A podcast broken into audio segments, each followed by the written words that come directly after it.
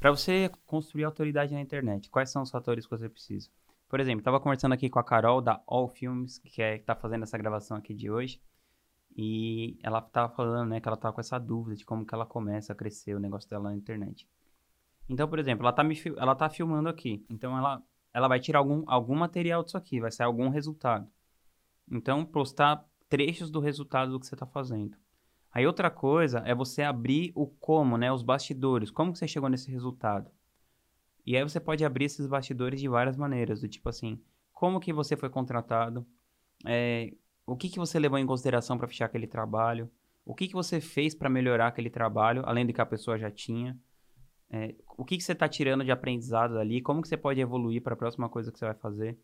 Então, quando você compartilha a sua jornada, que no final a vida toda é sobre a jornada, não é só sobre o resultado.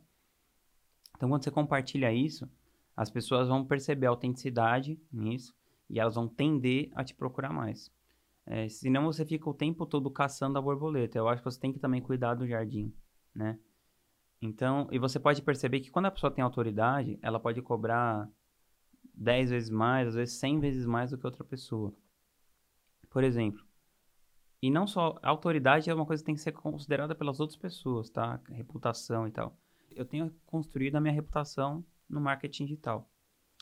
É, então, às vezes, no empreendedorismo digital, né? As pessoas me pedem para fazer uma consultoria, por exemplo. Tem pessoas que cobram 100 reais para fazer uma consultoria. Eu, se eu for atender alguém, eu cobro 2 mil reais para ficar com a pessoa por uma hora. Por que isso? Por que, que as pessoas aceitam pagar 2 mil reais para mim falar com elas uma hora e outra pessoa cobra 100? e talvez outra cobre até 50, é por causa dos resultados que eu tive para mim mesmo, resultados que eu ajudei outras pessoas a terem.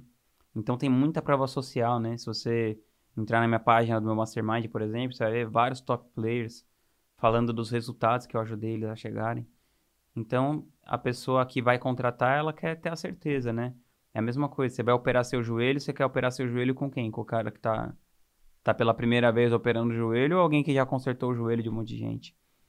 E, e através da criação de conteúdo para a internet, você consegue acelerar esse processo de, de construir e melhorar a sua reputação. Então, basicamente, os dois itens principais são ter resultado naquilo que você está fazendo. Se você é um filmmaker, você tem que ter um rolo de filme muito bom. Você tem que ter um rio lá que a pessoa entre e fale, pô, realmente essa pessoa é uma boa filmmaker. Segunda coisa, você ajudar outras pessoas a gerar esse resultado. Então, você contar um processo. Por exemplo, quando a gente foi filmar a primeira coisa da gratitude, a Patrícia, que é a nossa diretora de criação, ela não chegou lá num negócio todo pronto. Ela. Eu só falei para ela assim, Paty, a gente precisa fazer uma gravação amanhã.